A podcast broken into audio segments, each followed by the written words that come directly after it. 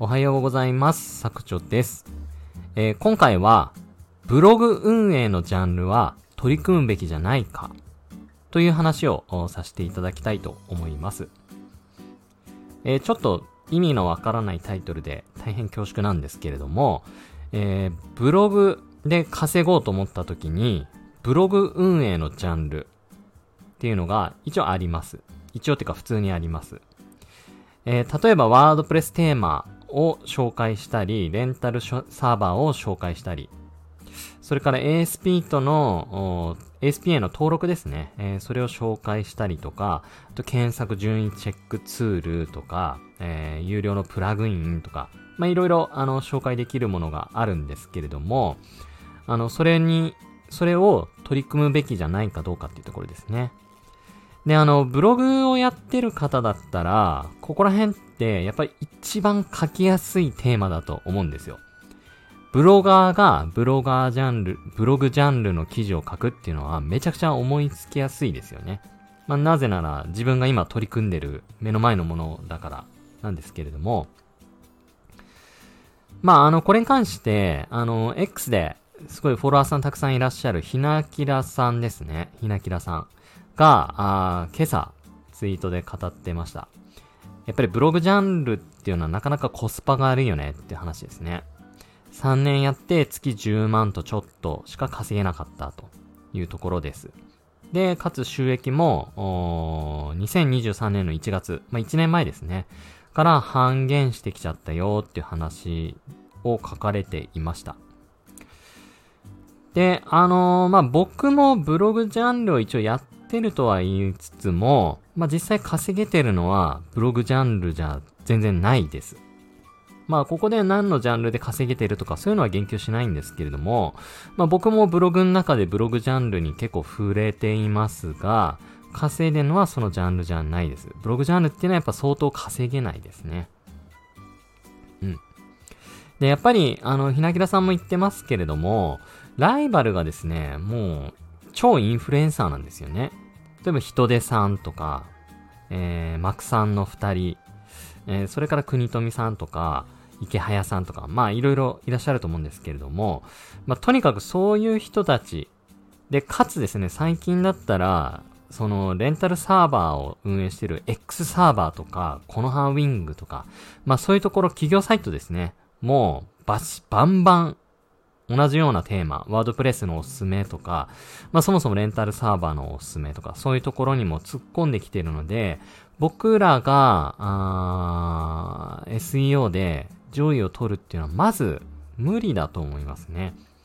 で、かつやっぱりブロガーさんがブログジャンルの記事を書くっていうのはすごい思いつきやすいので、やっぱりめちゃくちゃ競合もいます。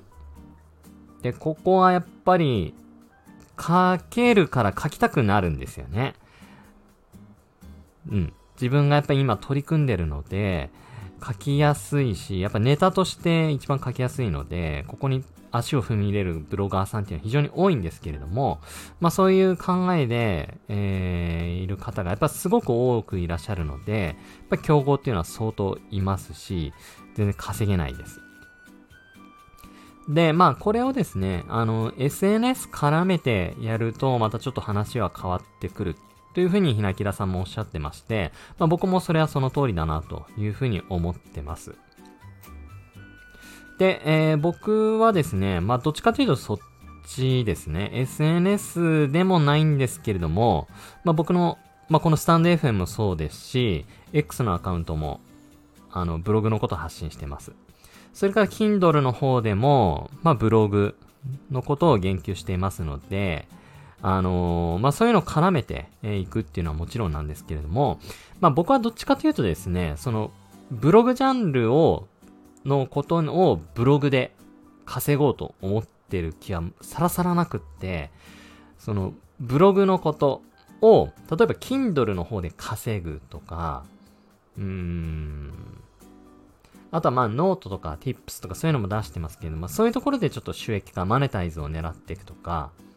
あとはあのー最近までずっと作ってましたコンテンツ。まあ、副業ブログの教科書っていうのを作ったんですけれども、まあ、そういったところでちょっとマネタイズ、収益化を狙うとか、そういう方向で、えー、考えていますので、ブログジャンルを SEO で、えー、なんとかしようとか、えー、ブログジャンルのブログを作って、そこに SNS で集客してマネタイズしようとか、そういうとこは、実は僕全く考えてなかったりします。はい。で、あのー、まあ、ちょっとあまりこの話は、あんまり、こう、お客さん相手にしたくないっていうのが本音なので、あまりしないんですけれども、うん。あの、僕はちょっとそういう方向でやってるのと、それから、ブログジャンルっていうよりかは、僕はやっぱ副業ブログっていうジャンルを自分で作ったと思ってます。うん。あの、僕の発信はすべて副業ブログっていうことで、ずっと前から語ってます。まあ、そこでギュッとターゲットを絞って、えー、発信をしています。かつ、その副業でブログやったらいいよっていうやり方じゃなくって、僕は本業ありきの副業としてブログがおすすめだよっていう発信の仕方をしてます。まあ、なぜなら、その、自分の中心軸となるテーマをしっかり決めて、まあ、それがブログジャンルじゃない方がいいと思うんですけれども、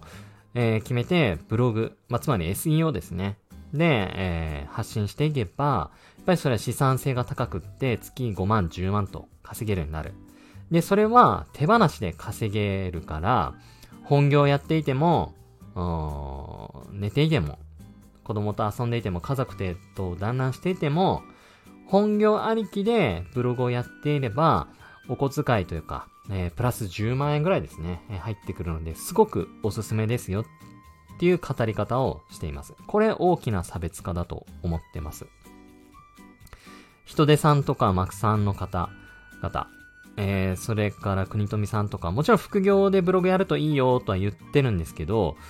じゃあ副業でやるとどういうところでいいのっていうのところにギュッと深掘りっていうのは実はしてないんですよね。僕はそこにギュッと深深掘りをして、かつ本業ありきっていう前提条件を置いて発信してるので、あの、そこで、あのー、差別化を